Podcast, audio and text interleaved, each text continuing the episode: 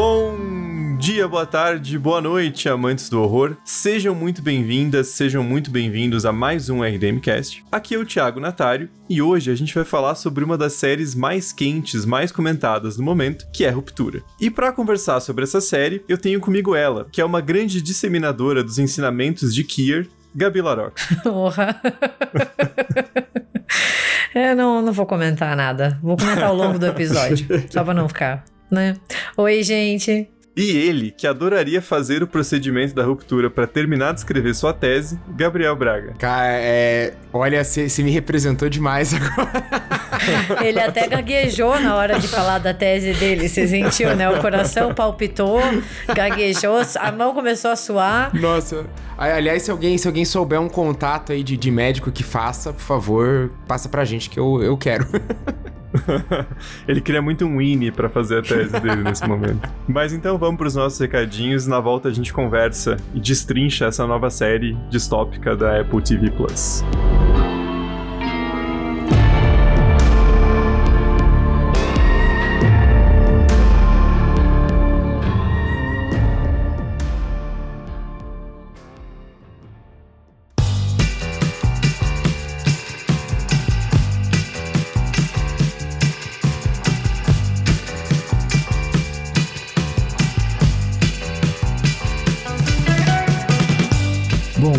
Antes de mais nada, eu quero fazer um convite para vocês, porque como eu falei nos recadinhos da semana passada, a gente fez a nossa live sobre o Homem do Norte na sexta-feira e ficou muito legal. Acho que a gente fez uma discussão bem completa sobre todos os aspectos do filme, o que ele significa para a carreira do Robert Eggers, como um investimento bem grande foi feito por parte do estúdio e o retorno está sendo abaixo do esperado, o que isso pode significar para ele enquanto diretor, as polêmicas em torno do filme sobre né, qual seria seu público-alvo e várias outras questões que a gente discutiu. Então ficou bem bacana. Eu convido vocês a acessarem, só procurar lá no nosso canal do YouTube e se inscrevam lá também para ficarem de olho nas, nas próximas lives. Mas por mais que não seja mais ao vivo, eu acho que vale a pena conferir o conteúdo da live porque ficou bem bacana mesmo. E eu também faço lembrete a vocês que essas lives e todo o resto do conteúdo que a gente produz aqui no RDM só são possíveis por conta dos nossos apoiadores. A gente sempre faz, claro, a distinção de que nós sabemos o momento econômico do país e que nem todo mundo tem condições de ser um apoiador financeiro do RDM, mas para quem tem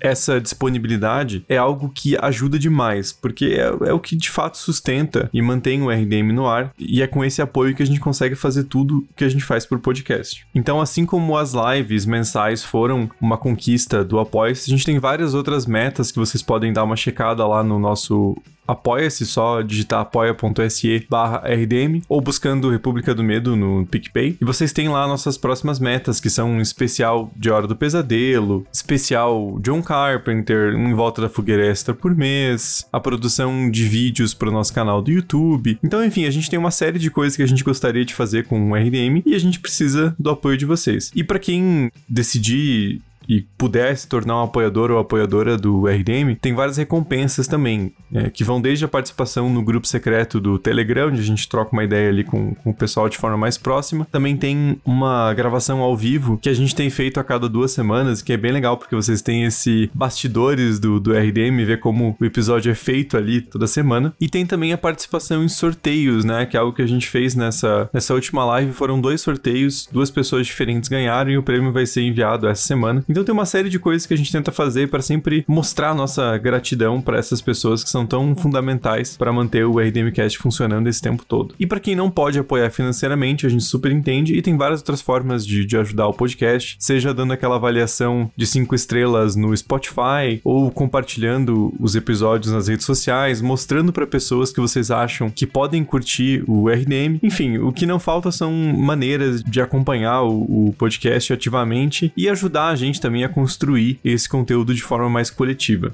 Então é isso, gente. Nos ajudem a tornar o RDMcast cada vez melhor, cada vez mais colaborativo. E eu vou deixar vocês agora com esse episódio super requisitado sobre ruptura.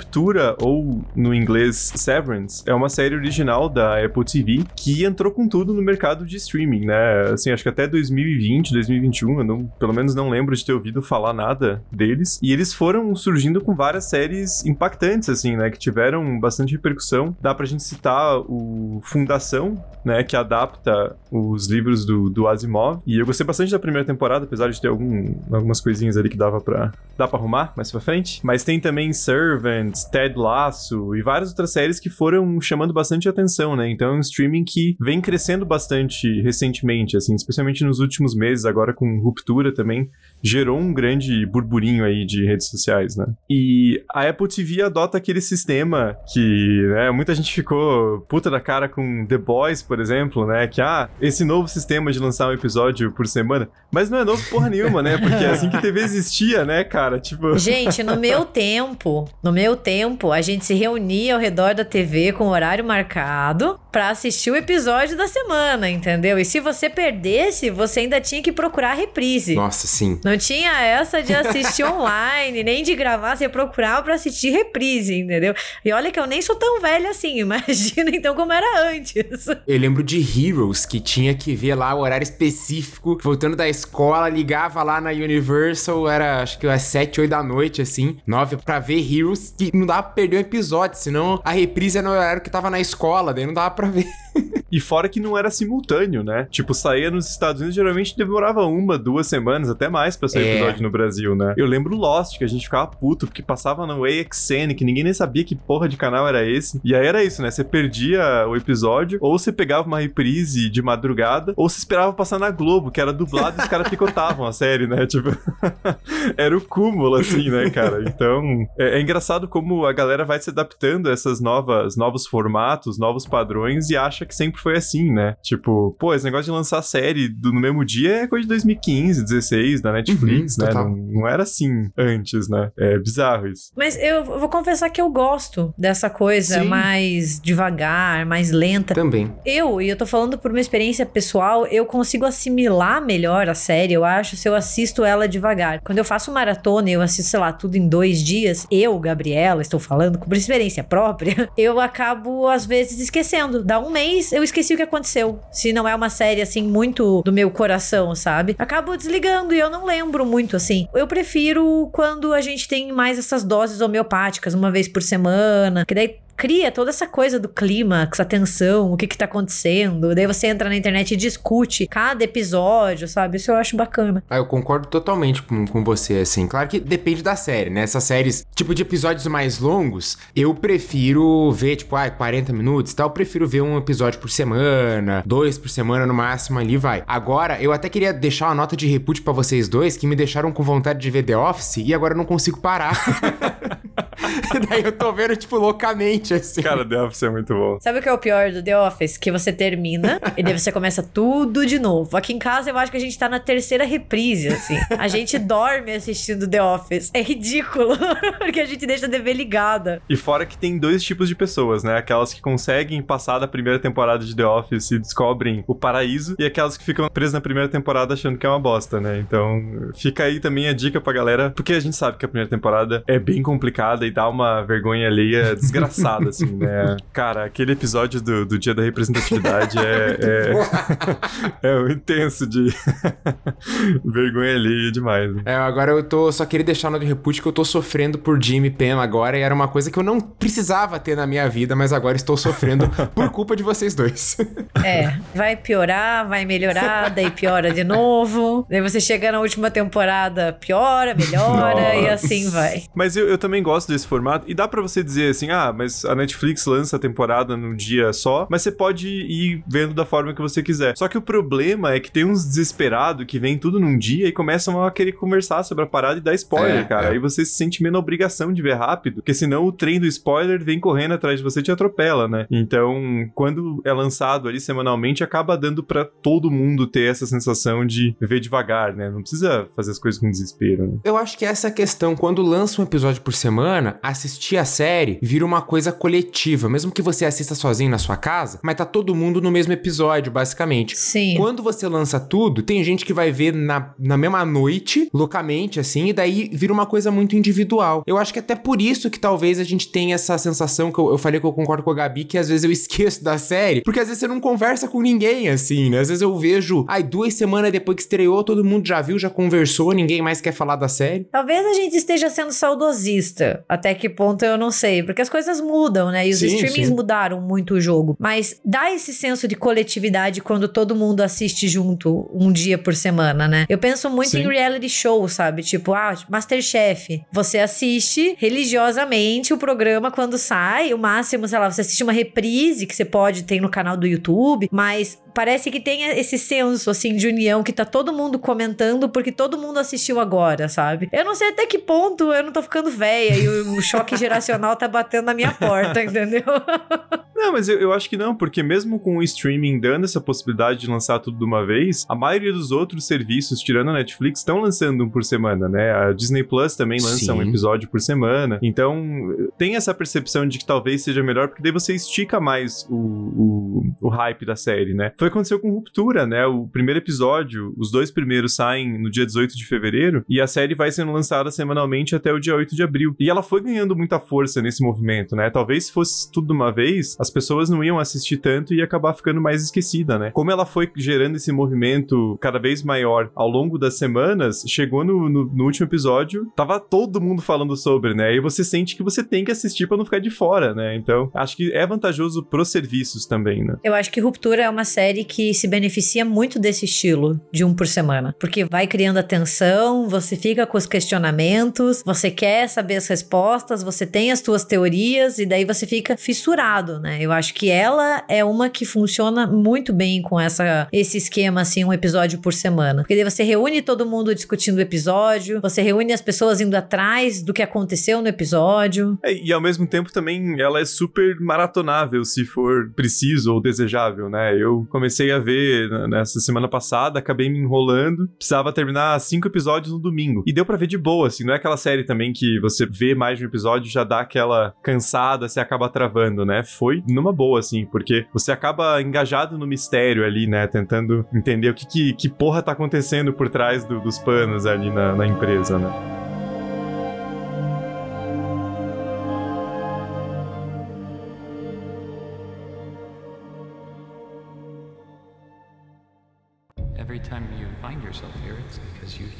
Come back.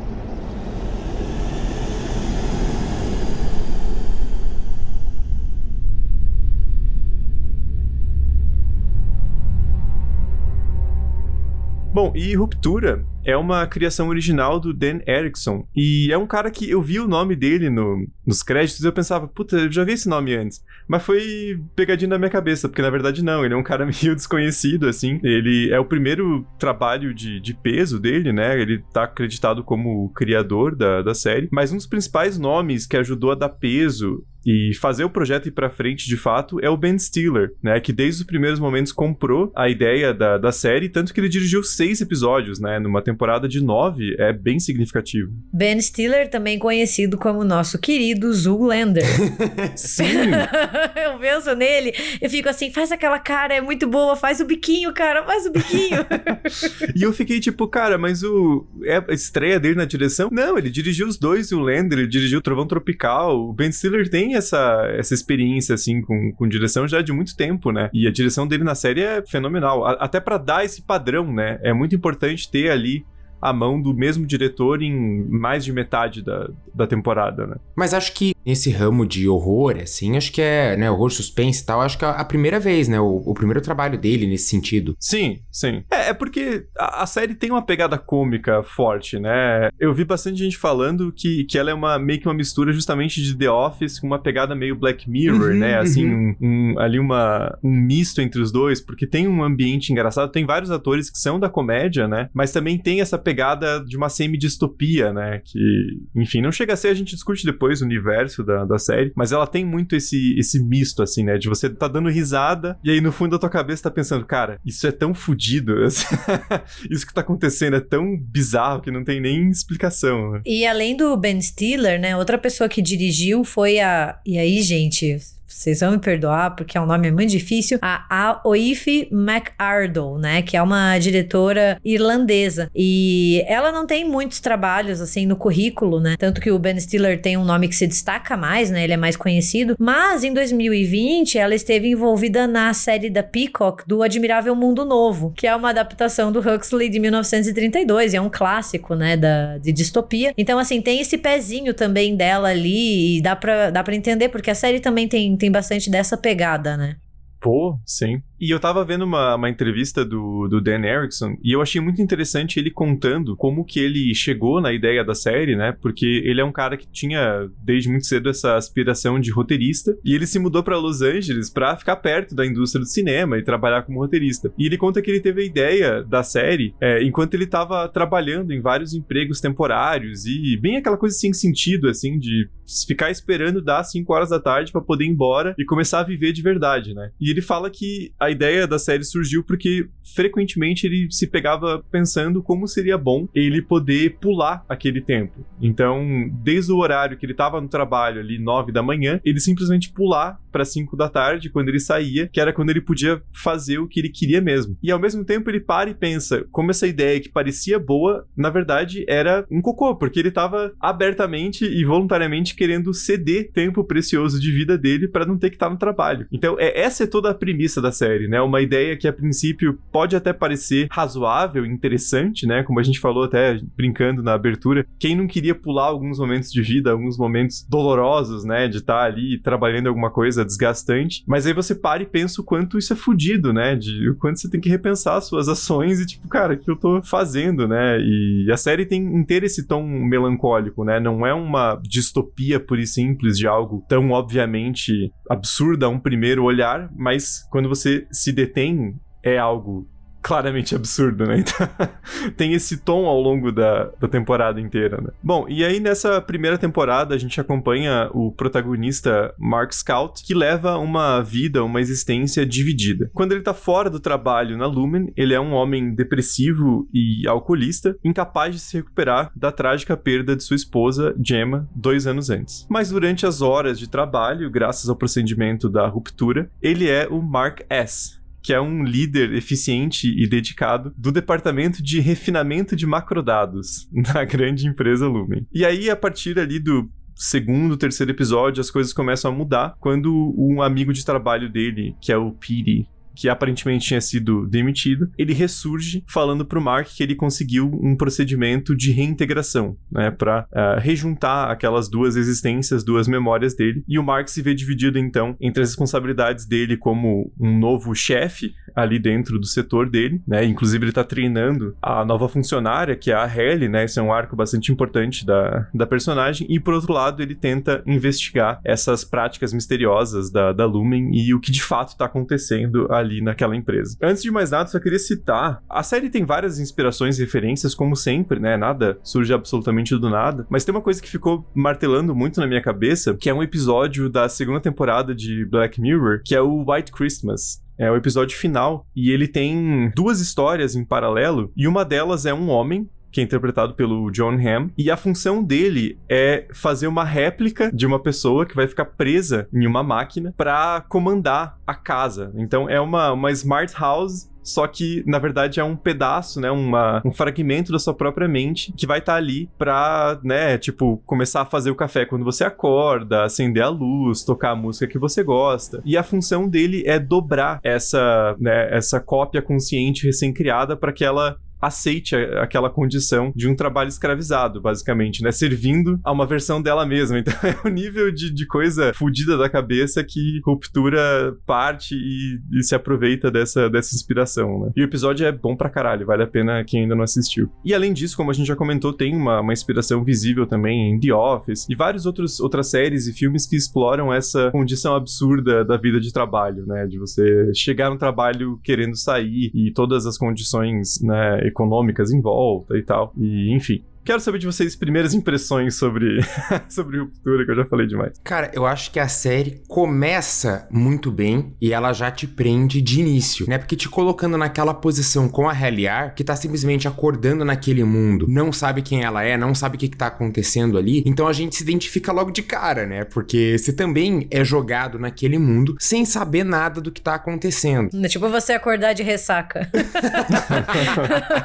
você não sabe onde você tá, você acorda na casa do teu amigo, assim, você olha, o que eu tô fazendo aqui? O que aconteceu a noite passada? Ou em cima de uma mesa num escritório, né? Mas é, eu, e eu acho muito legal isso, porque a série já te, te arrasta pra essa posição de identificação com uma personagem, ao mesmo tempo que vai te explicar como as coisas funcionam, sem que isso se torne enfadonho ou coisa assim. Então eu acho que ela te prende já desde o início. E, né, de modo geral, assim, no, no resto, numa opinião, princípio, assim, eu, eu acho que ela mantém a nossa atenção presa e, e ela deixa tudo certinho, né? Eu acho que essa primeira temporada, ela revela talvez poucas coisas, mas eu acho que é, é o suficiente pra te manter entretido, né? Te deixar na expectativa de uma segunda temporada, mas sem te frustrar, né? Não é aquela série que joga milhares de perguntas e não responde nada. Não. Ela vai jogar perguntas, te apresenta umas respostas que às vezes você nem tinha pensado na, na pergunta, mas, sabe, te, te dá material suficiente pra você entender o que tá acontecendo e tá satisfeito com essa primeira temporada e querendo uma segunda. Pelo menos é, é assim que eu, que eu tô me sentindo. Eu acho que Ruptura, ela dá uma sensação muito parecida que Black Mirror dava, quando Black Mirror era bom. antes de virar aquela coisa horrorosa, mas de uma maneira que você fica muito reflexiva, ela traz muitos temas, eu acho assim, é uma série que ela tem muitas raízes para você abordar várias discussões, tanto éticas, morais, filosóficas, acerca da vida, quem eu sou, entendeu? Só que ela também tem um pouco de um humor assim que faz com que a gente não saia tão deprimido quanto Black Mirror deixava, sabe? Aham. Então eu acho que ela tem essa dosagem muito bem. Então você faz essa maratona, que nem o Thiago falou, ah, assistir cinco episódios no domingo e você não fica saturado, sabe? Black Mirror, às vezes você assistia dois EPs, você ficava, putz, eu preciso parar, senão, sei lá, vou ficar muito mal. Então eu acho que ela Uhum. consegue essa dosagem e é muito difícil achar esse equilíbrio, né? E, e eu pessoalmente não, não tinha vontade de assistir a série, vou ser bem sincera. Não me chamou muito a atenção de primeira, apesar de ver muita gente falando. E, e realmente foi uma série que começou a crescer, né? Então, assim, o povo começou a falar sobre ela e ela foi ganhando mais e mais destaque, foi mais comentada. E não me chamou muito a atenção, assim, não sei se era o tema ou até mesmo assim, ah, por estar em algum streaming com o qual eu não tô tão familiarizada. E nossa, eu achei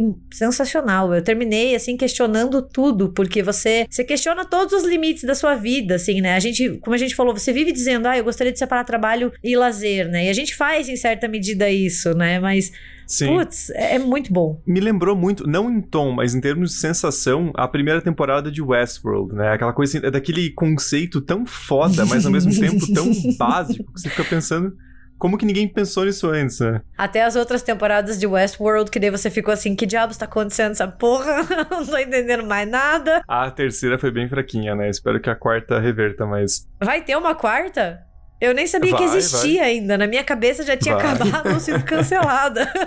É que na prática, meio que acabou na primeira temporada, né? Porque eu gosto da segunda ainda, a terceira é que se... Mas enfim, esperamos que isso não aconteça com, com ruptura, né? Mas eu acho que é uma série também que ela veio muito no contexto certo, porque, como a gente tá falando, ela não chega a ser uma distopia, porque é aquele futuro meio imediato, né? É aquele futuro 10 minutos pra frente, né? Porque é, é- é muito uma série que o subtítulo poderia ser aquele meme do Humans of Late Capitalism, né? Humanos do capitalismo tardio, porque é uma coisa assim que é só uma transposição literal de coisas que a gente meio que já experiencia, né? Então, e eu acho que a- série também se beneficia muito do contexto pós-pandemia, porque a gente viveu muito esse essa ansiedade, essa essa pressão de de uma hora pra outra ver o nosso trabalho enfiado na nossa casa de um jeito absurdo assim que você não tem separação, né? Porque uma coisa é home office planejado, pensado e, né, que você consegue ter uma, uma divisão legal. Outra coisa é você, de uma hora pra outra, se ver com seu notebook dando aula no seu quarto, né? Uma coisa assim, totalmente uma, uma invasão de privacidade bizarra, que foi o que todo mundo, ou quase todo mundo, experienciou durante 2020 e 2021, né? Então, isso faz a gente pensar no que, à primeira vista, seria algumas possibilidades interessantes, né, desse procedimento de ruptura. Você separa e você consegue ter essa divisão mais clara do que é seu eu do trabalho e seu eu pessoal, né? O eu da sua vida cotidiana. E aí você para pra pensar o quanto isso é bizarro, assim, né? O quanto isso é, é fudido, o quanto tem umas implicações morais e éticas absurdas, né? E acho que isso que a série explora com perfeição. Não só o conceito inicial, mas todo o desenvolvimento, né? É muito bizarro essa coisa de você ter pessoas que geralmente o que a gente via é, em ficção científica então essa era a, a criação de clones ou de robôs, né? Essa criação de indivíduos ou máquinas pro trabalho, tipo a criação de, de escravos, né? De um trabalho assim, sem liberdade nenhuma. Mas ali no, no Ruptura, tipo, as pessoas mesmo se submetem a essa condição, só que com esse bônus de que elas não lembram o que acontece. Então, Pode acontecer Aham. qualquer coisa lá dentro. Aquelas pessoas que tão- que estão trabalhando nunca vão aproveitar um momento de lazer ou coisa assim, porque elas vivem pra trabalhar, basicamente. A existência delas se resume àquela, àquele ambiente e àquele trabalho. É que daí é uma questão muito complicada, né? Porque na teoria a gente fala, ah, eu adoraria poder fazer essa separação. Uhum. Porque a gente sabe o quanto o trabalho e o lazer se misturam, principalmente assim quando você trabalha de casa ou você trabalha com o celular, com internet ou algo que não seja bater ponto, sabe? Por exemplo, professor, você continua corrigindo prova, fazendo aula, ou você trabalha com a internet, você continua respondendo mensagem, você continua fazendo conteúdo. Então assim, não existe muito essa divisão. Você até pode tentar, mas se você tem um problema na tua vida pessoal, isso impacta teu trabalho. Se você tem um problema no trabalho, isso impacta a tua vida. E você percebe daí como as coisas não são tão divididas. E dá vontade, assim, você pensa, putz, ia ser ideal se eu pudesse ter essas duas personas, né? Que são, Uhum. ao mesmo tempo, continua sendo eu, mas eu consigo fazer esses dois compartimentos. Mas quando você começa a entrar na questão ética da coisa, você vê que não é tão simples assim. E a série mostra isso de uma maneira muito formidável, que é assim, e se acontecer, Uhum. sei lá, uma emergência ou qualquer coisa, né? Você que teria que você fazer essa ponte entre esses dois mundos, não tem como, né? E se o teu eu do trabalho tenta entrar em contato com você falando assim, olha, é uma merda aqui, você tem que dar um jeito. Qual é a tua reação, entendeu? Não tem muito o que fazer. É, porque daí vem a, a questão ética, né? Porque é uma condição autoimposta e até o, o Mark fala pra, pra Halle, né? E essa estrutura de ter essa, essa trainee é uma coisa muito comum, tanto em série quanto em filme, né? Você ter esse personagem que vai introduzir o público ao mundo, mas que ali eles fazem funcionar à perfeição, até pela qualidade das atuações e o, o a forma como a série começa, né? O primeiro episódio é, é genial. Mas o, a Halle pergunta pro Mark, né? Mas então eu não tenho liberdade de, de poder sair daqui? E ele fala: toda vez que você acorda aqui é porque você escolheu estar aqui. Sim. Mas não é você, é o seu Auri, né? É o seu exterior que não tá vendo o que tá acontecendo ali dentro, né? Então é é uma coisa tão absurda que é uma condição de escravidão autoimposta, Uhum. né? Porque o seu eu exterior, né? E aí a série parte desse princípio que é possível dividir sua mente perfeitamente em duas partes, né? O seu ini, que é o seu eu do trabalho, e o seu auri, que é o seu eu exterior. E pro seu eu exterior, você chega no trabalho e você sai sem ter percebido passagem de tempo. O que pode parecer interessante, né? Pô, quem nunca chegou no trabalho lá, faltando uns minutos pra ir embora e tá de saco cheio, querendo sair e tal, quero fazer outras coisas, enfim. Só que pro seu eu de trabalho, seu INE, ele nunca sai. Tem uma cena perfeita que a Halle tá no elevador e ela tá indo embora e corta pra ela chegando com outra roupa. Então, é é uma experiência contínua, né, de, de trabalho ininterrupto, o que é absolutamente bizarro de se pensar, né? É, é um- uma existência terrível. Tanto que o nome do, do primeiro episódio, nem um pouco sutil nisso, que é Good News About Hell. Boas notícias sobre o inferno.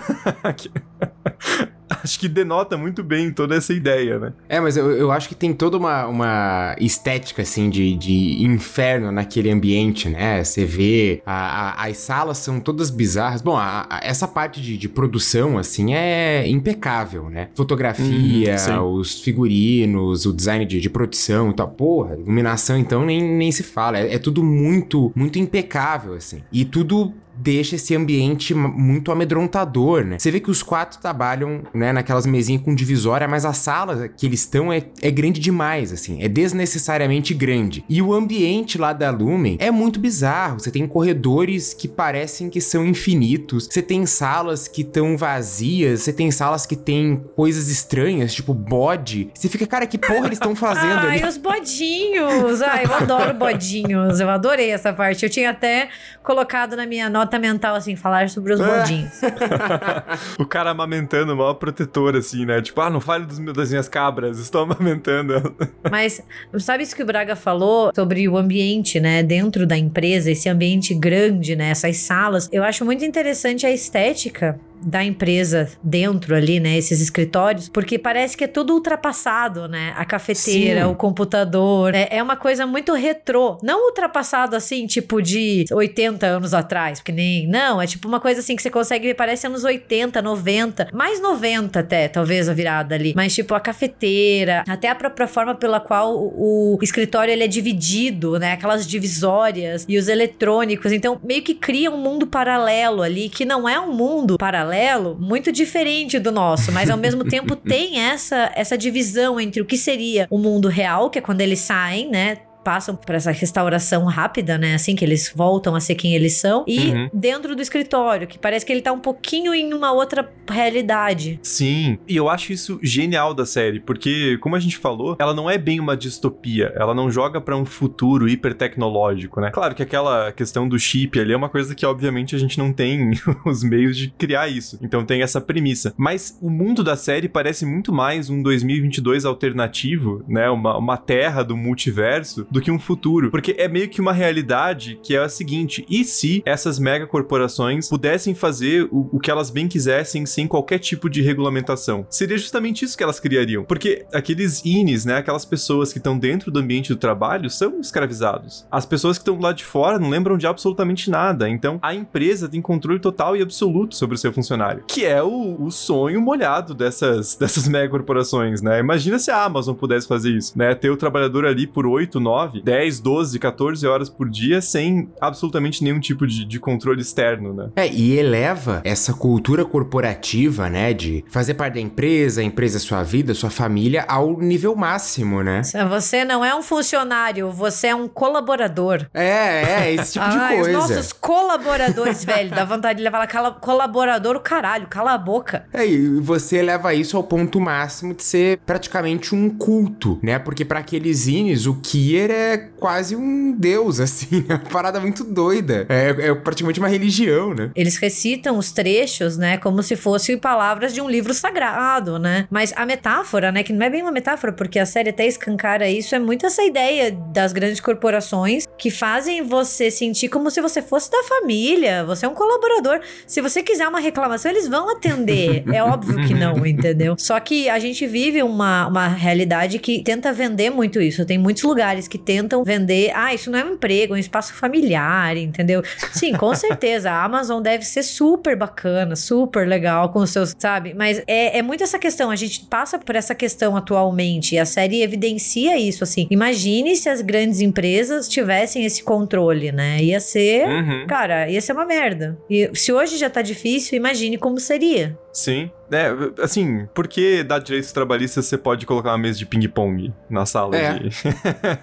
na break room, né? E- Porque a série começa, o, o primeiro episódio é uma situação muito absurda, né? Você fica chocado, de boca aberta com o que tá acontecendo, especialmente a forma como a Ellie é introduzida, né? Que você vê aquela figura deitada em cima de uma mesa, quase parecendo um caixão, né? E ela é acordada pela voz do Mark no interfone que faz algumas perguntas básicas, né? Quem ela é, onde ela tá, se ela tem alguma lembrança prévia. E aos poucos a gente vai introduzindo. E tem aquelas cenas que são maravilhosas dela tentando sair e ela passa pela porta.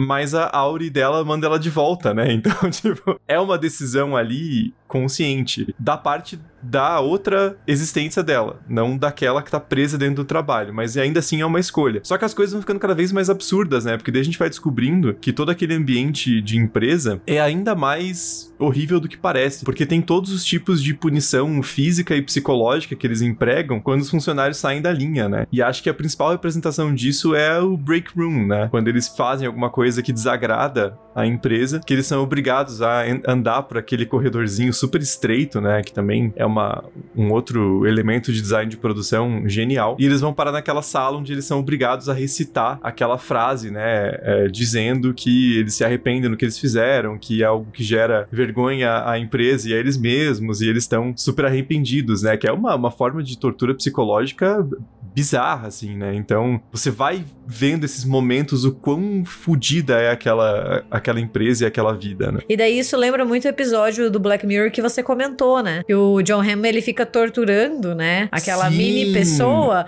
pra ir, assim, moldando ela, né? A beira, assim, é, usando de um dispositivo de tortura psicológica pra moldar essa personalidade. E daí se expande muito por essa questão da ética, né? Ah, mas ainda sou eu. Tá, mas ainda é você, mas tem a personalidade, né? Se tem sentimentos. Até onde vai? É uma questão que acho que a gente nunca entrou muito no debate enquanto sociedade. E tem a questão do tempo, né? No, no episódio ali no White Christmas, ele usa a passagem de tempo, que pra ele é um segundo, ele faz pra aquela aquele de consciência parecer mil dias. E aí, quando ela passa os mil dias, ela fala: pelo amor de Deus, me dá alguma coisa pra fazer, né? Que é o trabalho. E ali na Lumen é parecido, porque pros Ines, eles nunca saem do trabalho, né? Eles não têm final de semana, eles só saem na sexta-noite e acordam na segunda de manhã. Que, é, cara, é o, é o pior tipo de inferno possível, né? É assim, é o, é o, o próximo círculo de Dante, né? Porque, tipo, é assim, é o pior pesadelo do trabalhador, né? Tipo, você nunca sai do trabalho.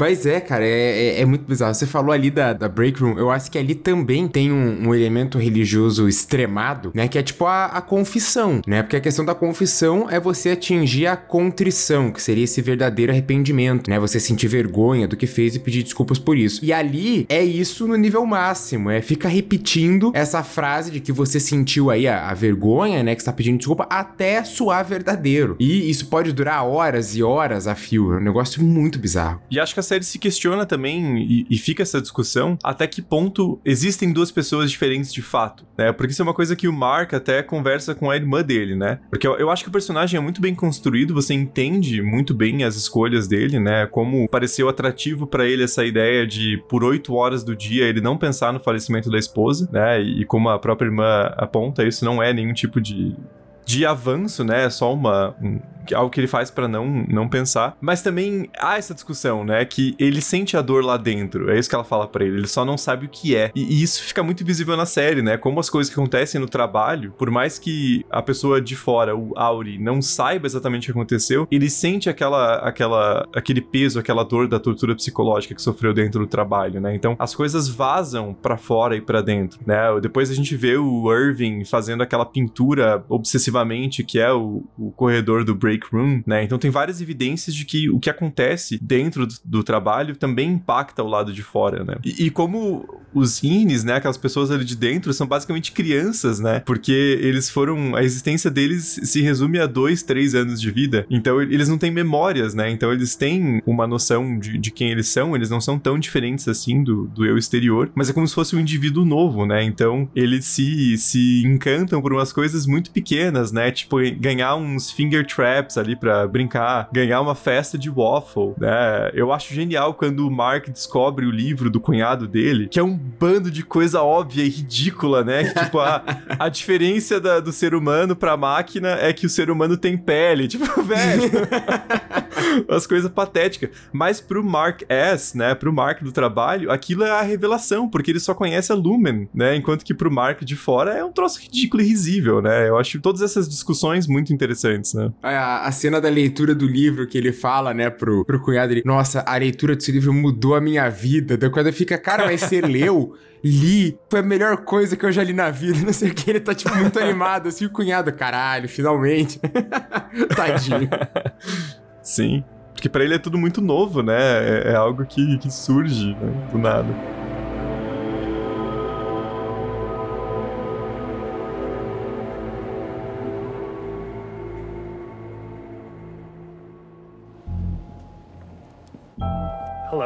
My name is Mark S. And I have, of my own free accord, elected to undergo the procedure known as severance.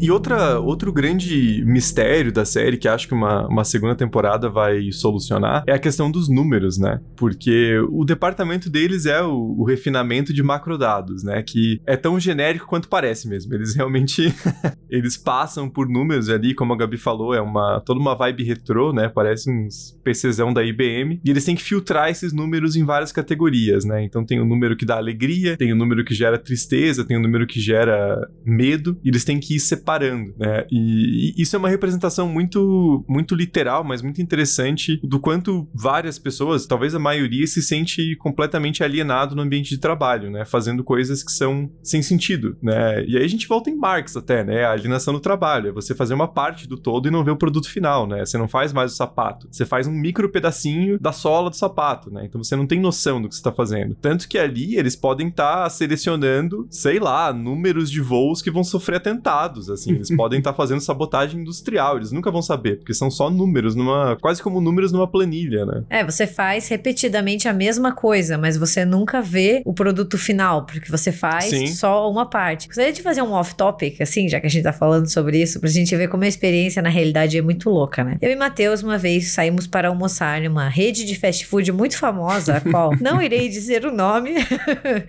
e pedimos dois sanduíches, né? Beleza. Quando eu abri o meu, percebi que eu tinha pedido um duplo, tava faltando uma carne. Sim, eu sou gulosa, eu queria comer duas carnes, entendeu? Já que o hambúrguer era pequenininho, né? Tava faltando. Beleza, como eu já tava lá, eu peguei, fui conversar bem tranquila. Falei, ó, acho que faltou aqui, né? Beleza, a pessoa me atendeu, foi muito tranquila, me trocou ali, me deu um duplo, voltei pra sentar. O Matheus olhou e falou assim: haha, já pensou se o meu vier sem carne? Eu falei, ah, nunca que isso vai acontecer, né, cara? Ele abriu o sanduíche, ele deu uma mordida e falou: amor, acho que veio sem carne. eu falei, não pode. Ele deu mais uma mordida, ele falou, é alface, bacon e molho. Tá faltando o hambúrguer. Meu Deus! E daí a gente foi lá e realmente estava faltando o hambúrguer.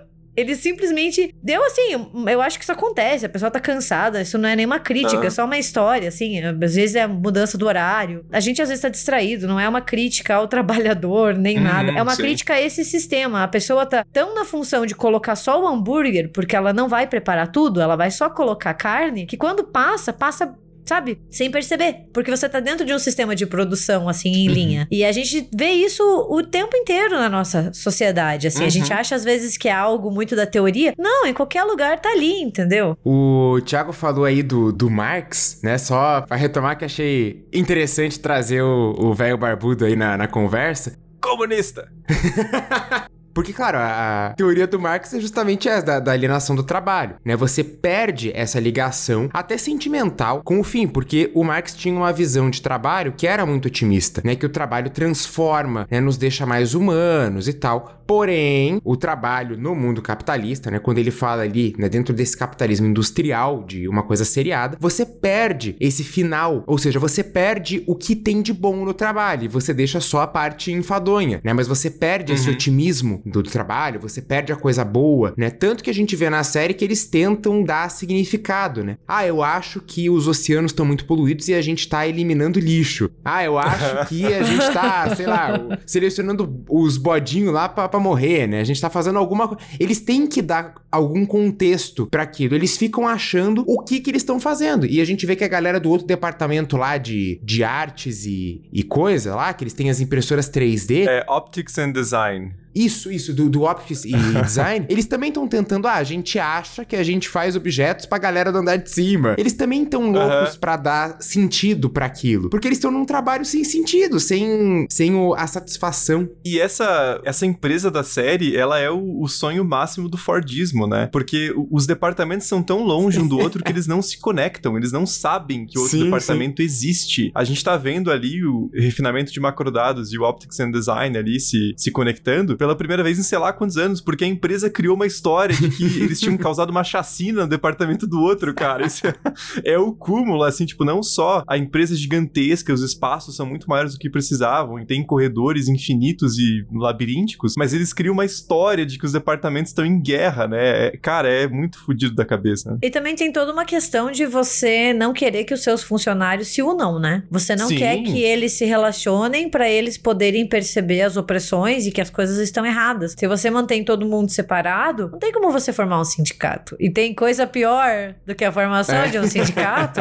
A gente sabe como isso é, como é uma pedra no sapato dessas grandes corporações. E elas fazem de tudo pra não ter. Então, você mantém essa distância, porque daí, assim, você tá dentro do teu departamento, você acha que você tá ali sozinho e que o outro departamento é o inimigo, ou que vocês não têm nenhuma coisa em comum, sendo que vocês têm muito mais em comum do que vocês imaginam. E além disso, além de, de impedir completamente qualquer tipo de união no ambiente de trabalho, também tem a questão do se a pessoa que tá de fora, né, o Auri, não sabe o que acontece de dentro, como é que ele vai exigir direitos e reclamar de alguma coisa, né? Então, assim, ele sabe que ele tá entrando no trabalho em certo horário e saindo no horário correto, ele tá ganhando o salário dele, ok. Mas todos os abusos que ele passa lá dentro é algo que tá completamente fora da consciência. Então, como que ele vai é, protestar, como que ele vai processar a empresa se ele não sabe o que Uhum. acontece, ele não tem esse conhecimento, né? Só os chefes têm. Isso que é interessante, né? Os supervisores deles não sofrem o processo de ruptura. Eles sabem exatamente o que está acontecendo o tempo todo, né? Eles não têm essa ameaça da existência deles ser desintegrada. né? Isso que me deixou tão encucado com a Harmony, né? Porque mesmo fora, ela ainda parece ter uma devoção ao Kier que beira o religioso. Que fiquei pensando, será que é- ela não é, tipo, inteiramente uma ruptura, né? Ela- será que ela, ela não seria a personalidade da ruptura o tempo inteiro? Tipo, ela, sei lá, ela abriu mão da sua individualidade pra se tornar uma pessoa nova ou algo assim? Porque eu achei muito bizarro a posição dela. E daí eu acho que vale a pena só ressaltar, pra quem ainda não assistiu, que a Harmony é a Patricia Arquette, né? Sim. Então, assim, a gente tem um elenco. A a gente falou ali, né, do Adam Scott, que é o Mark, que é o protagonista, mas a gente tem, assim, um elenco sensacional. É o Christopher Walken, Nossa. né, a Patricia Arquette. Então, assim, a série não só tem uma boa história, uma boa direção, né, um- é- tem um ótimo elenco. Não, e, e a- você falou da Patricia Arquette, eu lembro, ela tá boa na, na série inteira, né, em todos os episódios, mas tem uma cena específica que ela começa a cantar meio berrando o hino da empresa, que é muito foda, né, cara? Ela não perde, assim, aquela seriedade intensa, né, da- daquela crença muito forte no- nos ideais do, do Kier, né, que é, é incrível.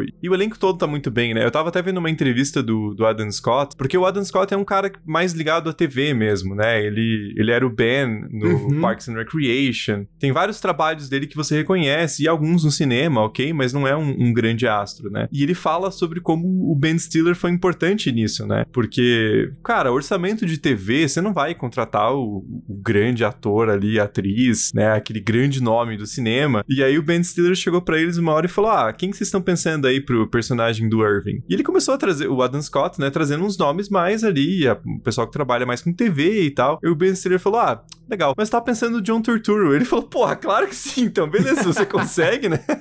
E aí o John Turturro que trouxe o Christopher Walken, né? Então você vê como vai puxando essa, essa rede, né? Até porque a relação do- dos dois, né? Do, do Irving e do Burt, que é o, o líder ali do Optics and Design, é sensacional, né, cara? É um, um ponto muito forte, assim, da, da série, né? Como aqueles dois têm uma, uma atração que consegue ir além de todas aquelas barreiras que são impostas pela, pela empresa, né? Aí daí, o- nossa, o final, né? O episódio final, assim, dos dois. é- Ai, ai, é foda. Eu não quero dar muito spoiler específico, assim, mas. Mas é, é muito bom. É, o, o Christopher Walken tá, tá maravilhoso na, na série, assim. Eu, eu acho muito legal essa interação interdepartamental que vai contra, né, esse, essas diretrizes maiores. E o próprio Optics Design é um departamento bizarro, né? Porque eu até falei, eles têm, tipo, impressora 3D, o que fica totalmente fora da estética que a gente tem no departamento de macrodados, que parece a, a Apple nos anos 70, assim. E daí você fica, velho, que coisa bizarra é essa? Os caras têm uns PC muito antigo, mas tem impressora 3D, né? Então, de novo, é aquela coisa do, do ambiente que você não. É, é, é tudo muito confuso.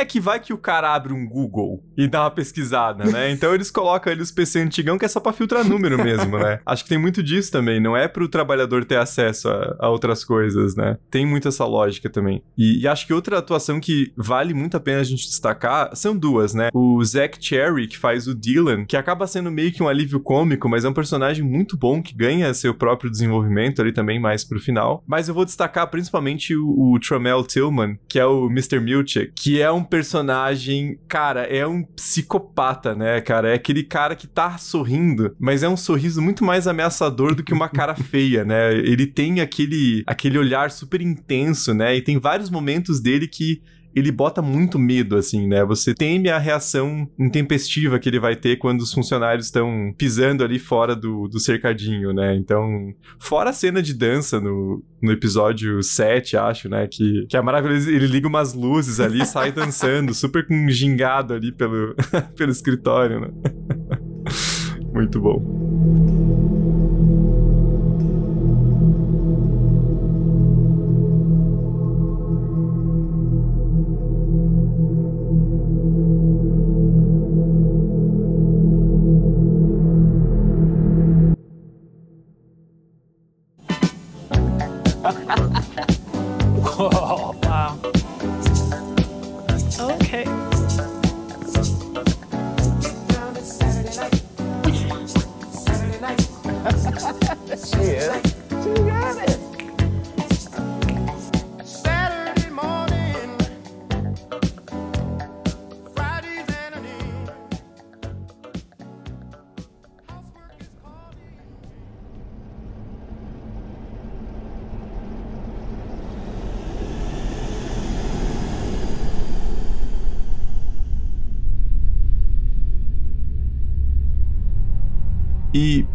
Além dessas questões da própria produção industrial em escala, né, dessa questão do, do capitalismo, das corporações, tem também todo o aspecto de que a Lumen, especialmente aquele andar de baixo ali, o andar da ruptura, é basicamente um estado totalitário, né? Tem várias menções ali a 1984, tanto na questão das câmeras, né, que estão sempre vigilantes, mesmo que muitas vezes não tenha ninguém assistindo, né, mas só pelo fato deles pensarem que estão sendo vigiados, já faz toda a diferença, e principalmente o aspecto do culto ao líder, né, que é o principalmente o Keir Egan, né, que é aquele fundador da corporação, mas não só, né, porque todos os CEOs são Egans, né, então tem essa coisa familiar Uhum. dessa linhagem do profeta, que é algo super messiânico, É e mérito. toda aquela corporação... Oi? É mérito, Thiago.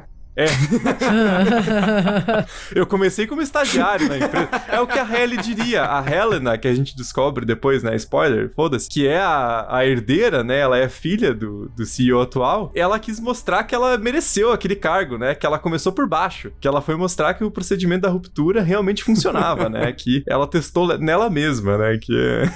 e o pai dela deixou, né? Pra você ver como são pessoas muito saudáveis da cabeça, né? Deve ser tudo casamento de primo, né? Que dá... pra manter o sangue puro, né? Daí sai uns, uns indivíduos desses. Né? Mas enfim, a, a estrutura de culto ao longo da série é, é incrível, né? Enfim, fica aí a, o, a dica, né? O, o- você pode ver essa série pra ver o quão patético é fã de bilionário, né?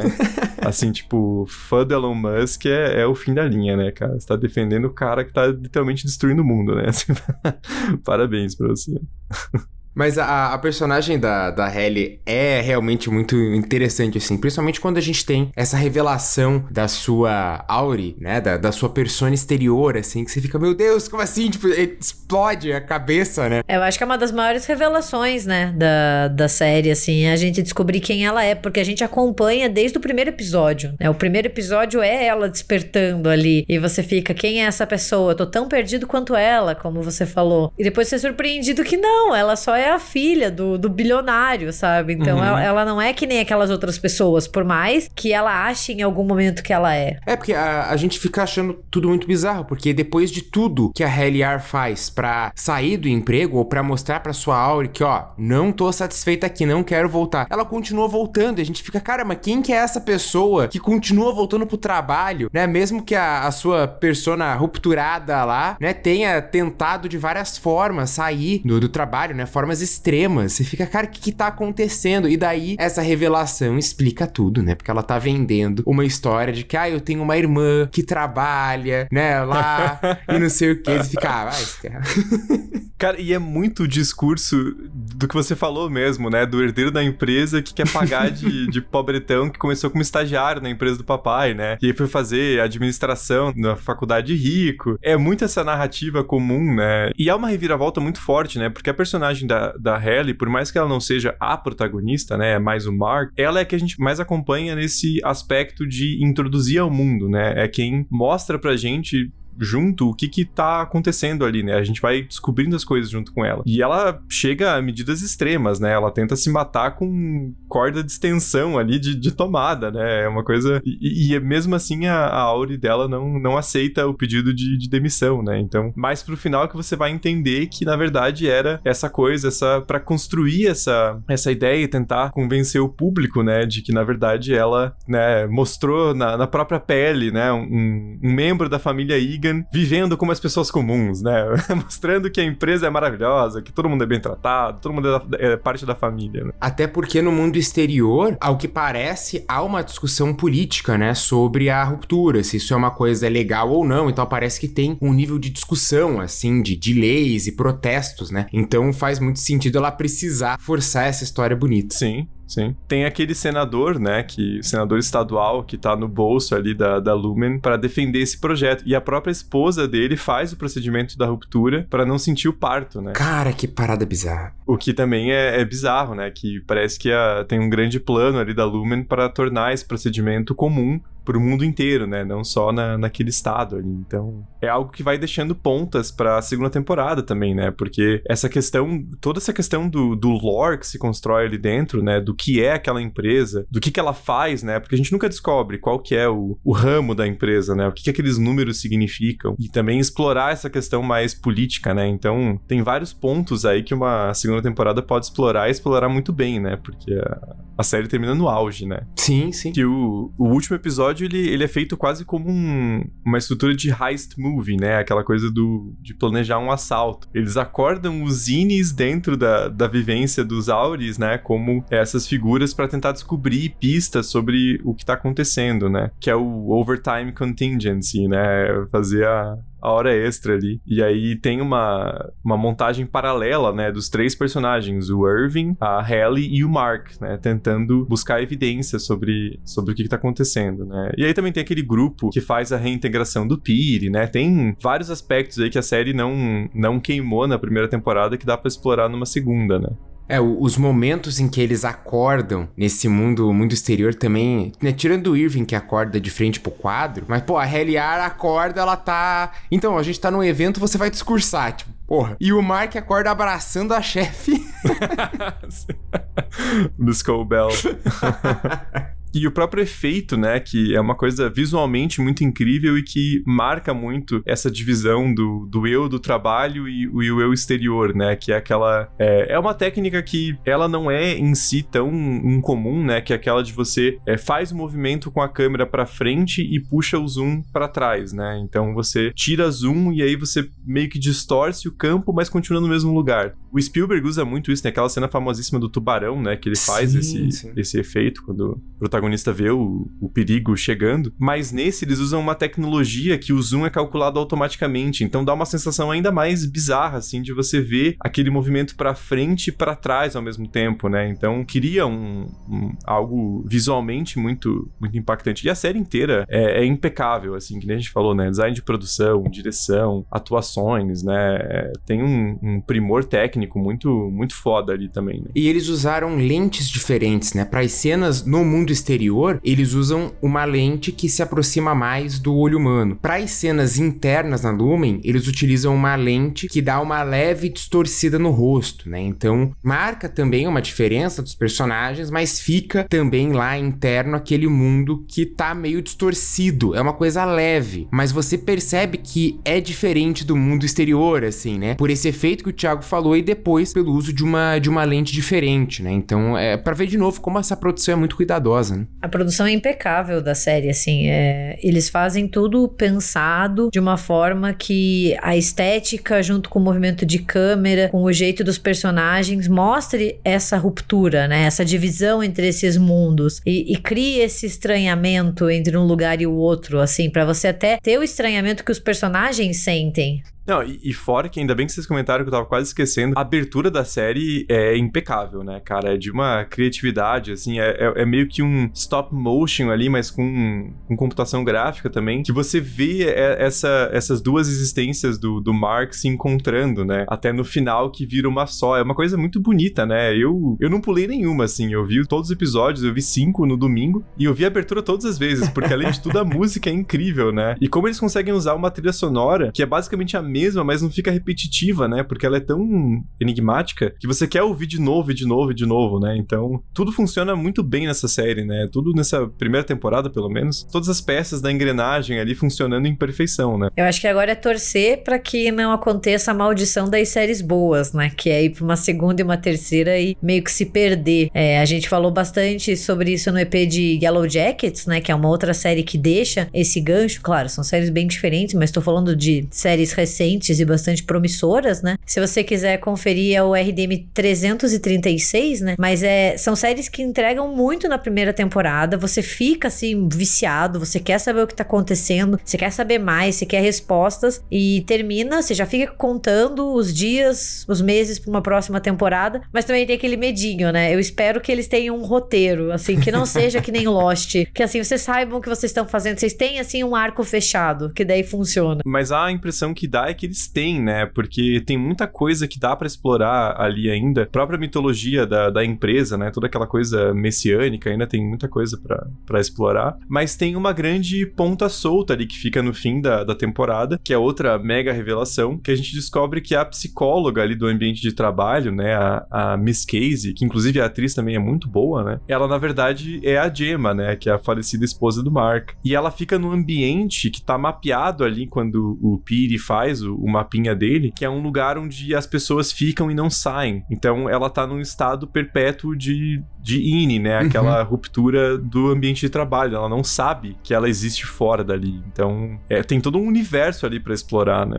Então, é, até por isso que eu acho que a, que a Miss Cobel é tipo uma, uma rupturada, né? Porque talvez a pessoa queira acabar com a sua vida de um modo menos violento e se submete a esse, esse negócio de ruptura é, permanente, sabe? E daí vira uma nova pessoa. É tipo o brilho eterno de uma mente sem lembranças. É, se você pegar assim, tem uma vibe todo brilho eterno de você optar por amenizar o sofrimento esquecendo, sabe? E, e é foda porque ninguém pode julgar os personagens também. É uma merda porque assim, depois o Mark percebe que não adianta, né? Você tem que passar pelo luto, você tem que passar pelo sofrimento. Fingir, ou não é nem o fingir, né? O, o apagar não vai, não vai fazer embora, porque ele, como o Thiago falou, ele tá sofrendo dentro do trabalho. Mas que atire a primeira pedra, quem nunca sofreu pra caralho e pensou assim, eu só gostaria de poder apagar isso, entendeu? Sei lá, apagar por algum tempo, como se dormir e, tipo, acordar depois sem ter a, lembrança disso, sem ter esse sofrimento martelando na tua cabeça, sabe? Não, E, e tem várias dessas questões éticas que a série traz, né? Porque você não tá fazendo mal a ninguém mais a não ser você mesmo. né? Então, Sim, assim, sim. Teoricamente você pode fazer isso, mas aí fica a questão: deve haver algum tipo de regulação? Ainda mais nos Estados Unidos, né? Que o adolescente pode entrar no Walmart e comprar uma metralhadora e tá tudo bem, porque é a liberdade individual do sujeito, né? Então, você vê essa discussão acontecendo no Senado dos Estados Unidos, sabe? Isso que é o mais louco dessa série. E você vê também muita gente comprando a ideia e pensando, ah, eu gostaria de nem sentir que eu entrei no trabalho e já tô saindo de novo, né? Então, acho que é nisso que a série pega, né? Nessas questões muito reais e, e muito verdadeiras pra gente, ainda mais hoje em dia, né? Tanto pela questão da, da pandemia, mas também pela questão de, de você ter. Quase todo mundo tem três, quatro funções diferentes pra conseguir ter uma renda decente, porque não existe mais renda estável no mundo, né? Basicamente. Então, são, são coisas que pegam muito na gente, né? Que explicam por que que a série se tornou tanto um fenômeno, né? Porque ela é uma extrapolação de coisas que na verdade já acontecem, né? E acontecem há bastante tempo, né? Então ela soa muito real, muito verossímil, né? Apesar da premissa distante de, de ficção científica, né?